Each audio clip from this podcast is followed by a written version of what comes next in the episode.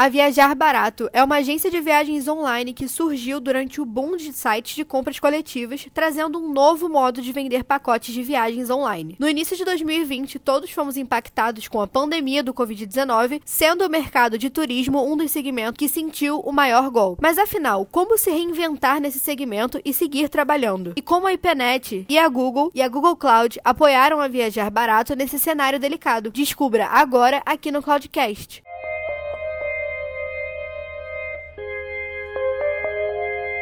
Oi, gente, eu sou a Stephanie e vocês estão escutando o Cloudcast, podcast aqui da IPNET. E aqui a gente traz dicas para melhorar a sua produtividade e a comunicação na sua empresa ou no seu trabalho como estudante e especialista da área. Além disso, a gente também aborda várias novidades e inovações do mercado da tecnologia. E hoje no Cloudcast a gente vai receber o Gustavo, que vai representar a Viajar Barato, e também a Viviane, que é a nossa CX, para falar um pouquinho sobre nossa jornada de parceria com a Viajar Barato. Tudo bem, gente? Oi, pessoal boa tarde para todo mundo. Eu sou Gustavo, sou cofundador e diretor da agência de viagens online viajarbarato.com.br. Muito prazer. Pessoal, eu sou Viviane, da área de Customer Experience aqui da IPNET. Prazer. Então, gente, vamos começar. É, primeiro, acho que a gente pode falar um pouquinho sobre um momento né, que, que a gente passou recentemente. É, Viajar Barato é uma agência de viagens totalmente online. Então, é claro que a tecnologia está muito presente no dia a dia de vocês. E eu acredito que seria legal, Gustavo, entender um pouco qual é de fato o principal diferencial da Viajar Barato Barato para as outras empresas? É, vamos lá. É, a Viajar Barato nasceu dentro de uma empresa de tecnologia. Né? A gente tinha uma empresa de desenvolvimento de software, trabalhava em vários segmentos, e um, e um dos segmentos que a gente trabalhava era no setor de turismo. Nós fomos aí um dos pioneiros no Brasil aqui a desenvolver integrações para emissões de passagem aérea online. Então a gente tinha clientes grandes aqui do segmento de turismo, é, grandes operadoras, sites também. Então a gente já tinha esse know-how né, dentro do segmento aplicado à tecnologia. Em 2009 2009, 2010, começou a surgir aí o site de compra coletiva, né? E a nossa empresa também começou a desenvolver, junto a alguns clientes e alguns parceiros, também alguns sites é, dentro dessa parte de compra coletiva. E a gente nessa época tinha esse domínio já, viajarbarato.com.br, e a gente teve essa ideia de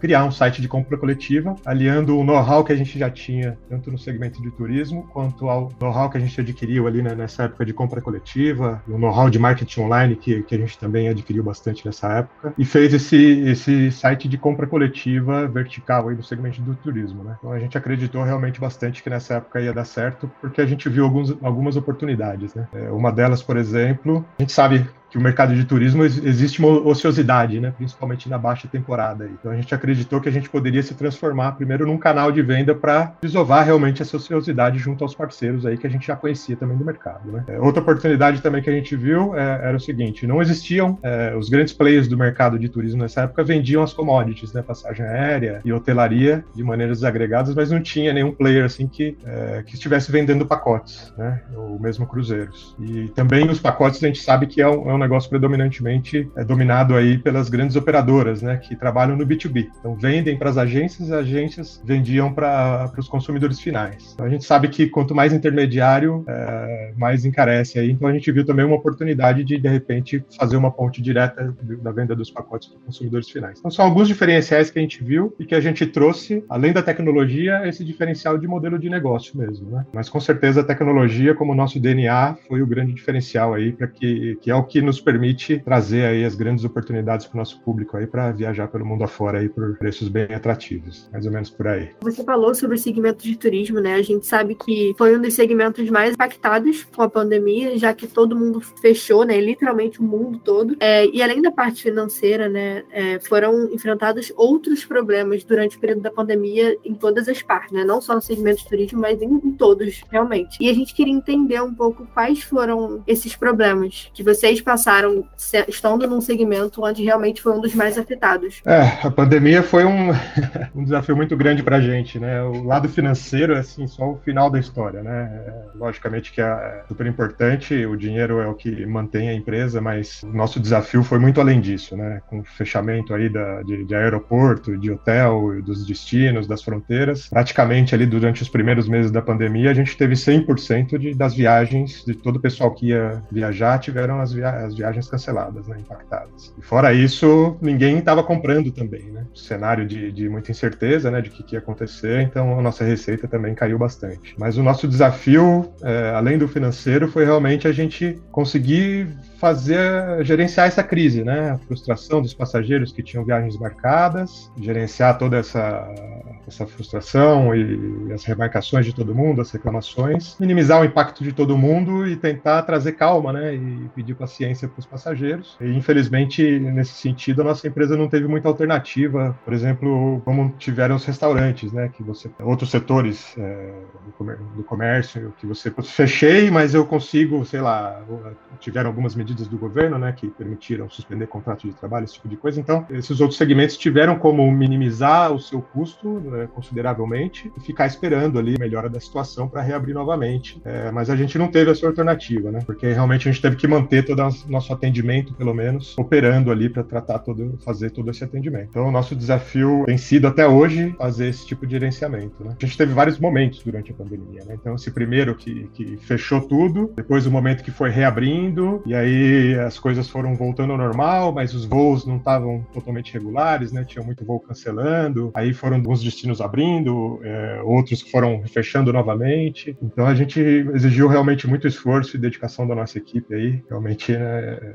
a gente viu que tem uma equipe sensacional. Né? Tivemos que fazer algumas contratações também. Mas esse foi o nosso grande desafio, né? A gente teve que realmente teve que ter uma, uma atuação de estratégia assim de semanal de análise da situação naquele momento como é que as coisas estavam, readequação de equipe, teve que criar alguns departamentos novos. Teve uma situação, por exemplo, que como as malhas aéreas estavam sendo readequadas é, muito constantemente pelas companhias aéreas, então todas as pessoas que começaram a ter seus, suas viagens, começou a reabrir os destinos, né, as pessoas começaram a voltar a viajar, muitas delas, muitas das, desses passageiros tiveram seus voos sendo alterados, né, diariamente. Então a gente teve que criar um departamento assim da nossa equipe verificando naquela semana as pessoas que iriam viajar se aquele voo daquelas pessoas estavam sendo impactados ou não e fazer uma comunicação com essas pessoas falando que seu voo era às 8 não é mais às 8, é às 10. Então foi um desafio bem grande que a gente acredita estar tá vencendo aí. Esperamos que coisas voltem ao normal o mais rápido possível. É, além do, do, do, dos prejuízos financeiros que a pandemia nos trouxe aí, foram esses os desafios que a gente tá,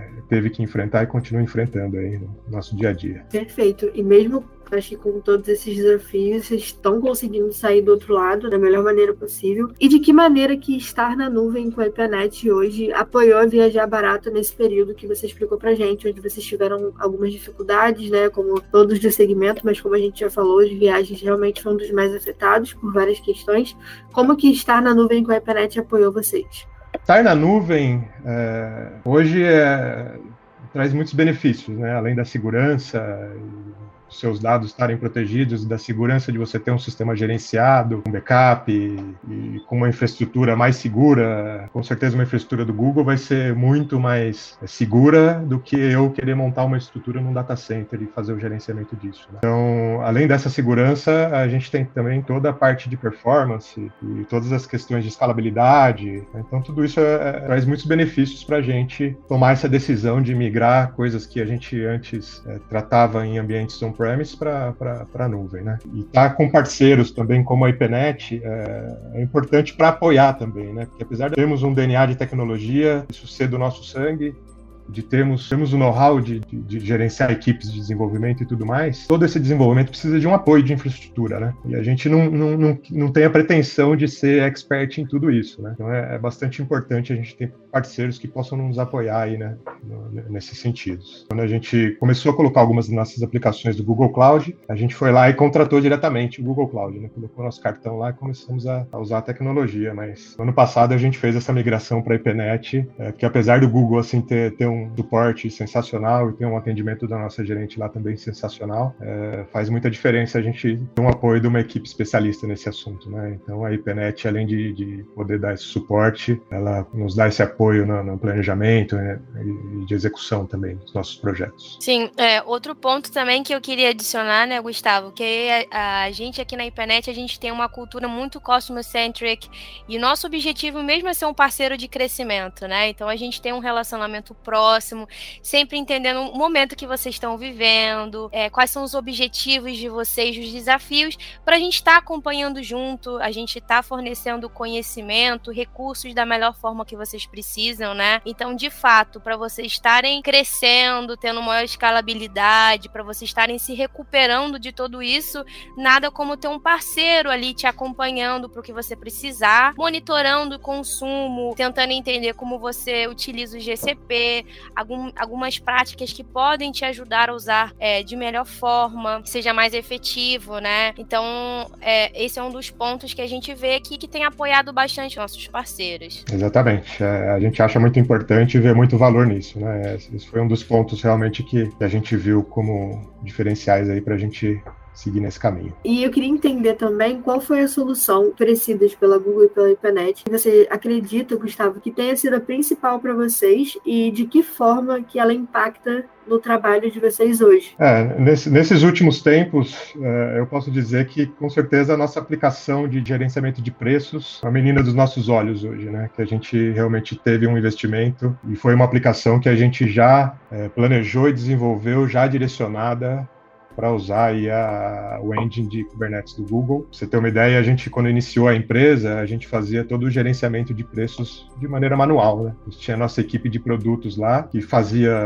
montava os pacotes e fazia esse gerenciamento. A gente sabe que preço em turismo tem muita volatilidade, né? Principalmente passagem aérea, preços se alteram praticamente todo dia. Né? Então, você faz uma reserva de uma passagem aérea hoje, se você deixa para emitir amanhã, você corre um provável risco aí de amanhã pagar um preço maior ou menor, enfim Então isso limitava muito o nosso inventário, né? Porque para você lançar uma quantidade grande de pacotes de produtos, você precisaria de muita gente para ficar fazendo esse tipo de atualização. Né? A gente, há alguns anos, já começou a trabalhar nesse projeto, que é um projeto de automatização desse gerenciamento de preços, né? Então você imagina que para cada pacote que a gente tem, a gente tem pacotes complexos, né? Que podem é, incluir vários destinos. Então faço um pacote que vai para a Itália, depois visita Espanha, Portugal, então pode ter mais de uma passagem aérea. É, pacotes que incluem mais de um tipo de produto, então você pode ir de avião até Dubai, lá você pega um cruzeiro, sete noites, volta, e na volta você ainda para na Europa, faz um, um stopover lá, volta, é, fora os serviços de transfer, de passeios, então cada pacote tem uma quantidade grande de, de, de, de produtos ali no meio, tem vários embarques também, né? Você pode pegar o seu pacote embarcando em São Paulo, embarcando no Rio, embarcando em Belo Horizonte e também é, você tem todo o prazo, né, de embarque desse pacote. Então você pode embarcar daqui até um ano lá para frente. Então cada dia vai ter o seu preço. Então cada pacote que a gente lança gera uma quantidade exponencial de, de, de, de dados, né, de consultas que precisam ser gerenciados. Né? Então fazer isso de, de maneira manual a gente já logo no começo percebeu que seria muito difícil a gente conseguir escalar. Então a gente partiu para esse projeto de automatizar esse gerenciamento e a gente realmente já teve essa noção desde o início de que a gente precisava de uma solução, uma aplicação, de ser uma aplicação distribuída, de uma aplicação escalável, né, que possa de uma maneira elástica aí consumir mais processamento, mais volume de dados e menos volume de dados, depende da sazonalidade das coisas. Então esse foi realmente, principalmente aí durante o, esse, esse último ano, um ano e meio, foi onde a nossa equipe de desenvolvimento mais se dedicou aí nessa nessa aplicação, né, que foi o suporte realmente da, da IPNET e do, e do cloud do Google que nos suportou. Né? Hoje, essa aplicação nos permitiu aí aumentar o nosso inventário é, sem precisar aumentar a equipe necessariamente. Né? A gente tem pacotes aí praticamente para o mundo inteiro, pacotes diversos. Então, isso está nos ajudando a escalar o nosso negócio. Outra coisa também, né, que ter uma aplicação autogerenciável acaba que a sua equipe consegue ter mais tempo para focar no melhoramento do produto, na experiência do usuário, de vocês terem um site mais intuitivo, né, cada vez melhor é, para todos os consumidores. Então, de fato, vocês têm mais tempo de focar no que é primordial para vocês. Ainda mais agora com essa retomada da pandemia, vocês estão se investindo cada vez mais em ter um diferencial para os clientes, né? De ter uma experiência que eles consigam achar os pacotes no melhor preço dentro daquele budget que eles conseguem pagar. Então, de fato, é muito melhor para vocês estarem investindo em melhorias, né? É, sem dúvida. A nossa equipe hoje, em vez de perder o seu tempo atualizando preços, eles estão ali criando novos produtos, né? E, e buscando novas negociações então é muito importante para o nosso negócio esse tipo de coisa. Nosso site hoje ele não está não tá na nuvem, ele está num, num, numa infra no ambiente on-premise. Então, a nossa ideia para o site novo é também migrar ele já para um ambiente gerenciado aí na nuvem. Ah, legal. E até te perguntando do site, o que, que você acha que, que migrar o site para a nuvem, sair ele do on-premise ia trazer de benefício para vocês? O que, que você tem de expectativa com essa migração aí? Do, é, o benefício é o benefício para a gente é realmente a tranquilidade e a segurança, né? De que a gente teve, por exemplo, agora um problema recentemente, um problema no nosso Mongo, que era um banco que tava, a gente estava gerenciando. Então a gente já tirou ele e já colocou no ambiente gerenciado. Então é esse tipo de coisa, é gerar mais a segurança, porque para o cliente final, é, ele não tem essa visão, né? Se aquele uhum. site está na nuvem ou não está na nuvem, para ele ele vai ver da mesma maneira. Talvez possa ter alguma questão de performance, né? Mas, de uma maneira geral, acaba sendo a mesma coisa. Mas é mais realmente por uma questão nossa, como empresa, de tomar uma decisão pela nossa segurança mesmo, né? E por, por e por a gente se atualizar tecnologicamente, né? Claro. Sim, com certeza. Faz toda a diferença para vocês. É, a gente acredita também que, que é, os preços vão começar também a se tornar mais competitivos, né? A gente sabe que é importante. É, é a tendência, né, para todo mundo seguir esse caminho. Com certeza. Sim, com certeza. É, qual dica vocês dariam para empresas do mesmo segmento para que eles sobrevivam a essa fase que a gente sabe que não tem sido nada fácil, né? O que, que vocês poderiam dar de dica? É difícil dar dicas para empresas do nosso segmento. É, assim, a dica que eu poderia dar, é, a gente tem contato muito grande com outras empresas do nosso segmento, né? E o segmento de turismo ele é, ele é bastante, é, bastante granularizado, né? Tem muitas, muitas agências pequenas, muitas agências regionais, são poucos players grandes, né? É, principalmente aqueles que vendem aos consumidores finais. Então, assim, dica para grandes players, eu acho que não, não vou ter nenhuma. Eu teria que receber alguma dica deles. Mas para os pequenos e médios, realmente a dica é usar a tecnologia a seu favor, né? É, não necessariamente ter que criar um canal de venda online, ou ter que estar tá vendendo online, ou criar o seu site, mas a tecnologia hoje é uma coisa muito acessível, né? E tem muitas ferramentas para ferramenta para marketing, para gestão financeira, para atendimento são muitas coisas que podem agregar para o negócio, né, e, e, e, apoiar essas empresas, né. E tem muita gente que ainda não não está aproveitando esse potencial aí que, que a tecnologia nos traz benefício, né? Inclusive ferramentas grátis a gente tem, né, para pequenos negócios. Então é mais ou menos nesse sentido, né? Tentar aproveitar o máximo que a tecnologia pode trazer dentro do seu contexto. Acho que é por aí eu poderia dizer. Olha, de fato eu concordo com o Gustavo, né? A gente tem que usar a, a, tecnologia a nosso favor, independente de que ferramenta eles optem por utilizar. De fato é importante você ter parceiros que você confia, que se importam é, entender a sua necessidade, estar tá ali com você quando o momento difícil chega, apoiar todas as empresas a crescerem, a voltarem ao ritmo. Então, de fato, tenham uma boa equipe, né? Bons parceiros para você, para confiar durante toda essa jornada e em diferentes recursos, né? Seja numa infraestrutura em nuvem, seja um caso de ter um, um televendas, ter um site, independente do que for, é importante você ter um bom amparo, interno e externo. Então é isso, gente. Muito obrigada, Gustavo e Vivi, por terem topado participar de um episódio do Cloudcast. Muito obrigada pela presença, viu, Gustavo? Qualquer coisa que precisar, pode sempre contar com a gente, viu? Grande abraço a todos. Eu que agradeço, Vivi, Stephanie. Muito obrigado pela oportunidade de a gente estar contando aqui e compartilhando um pouquinho da nossa história, da nossa empresa. Até mais. E é isso, gente. Muito obrigada a todos que ouviram mais um episódio até o final. E não se esqueçam de compartilhar com seus amigos que gostam de tecnologia e inovação ou que trabalham na área. E esse foi o Cloudcast mantendo a sua cabeça na nuvem. Até o próximo episódio. Tchau!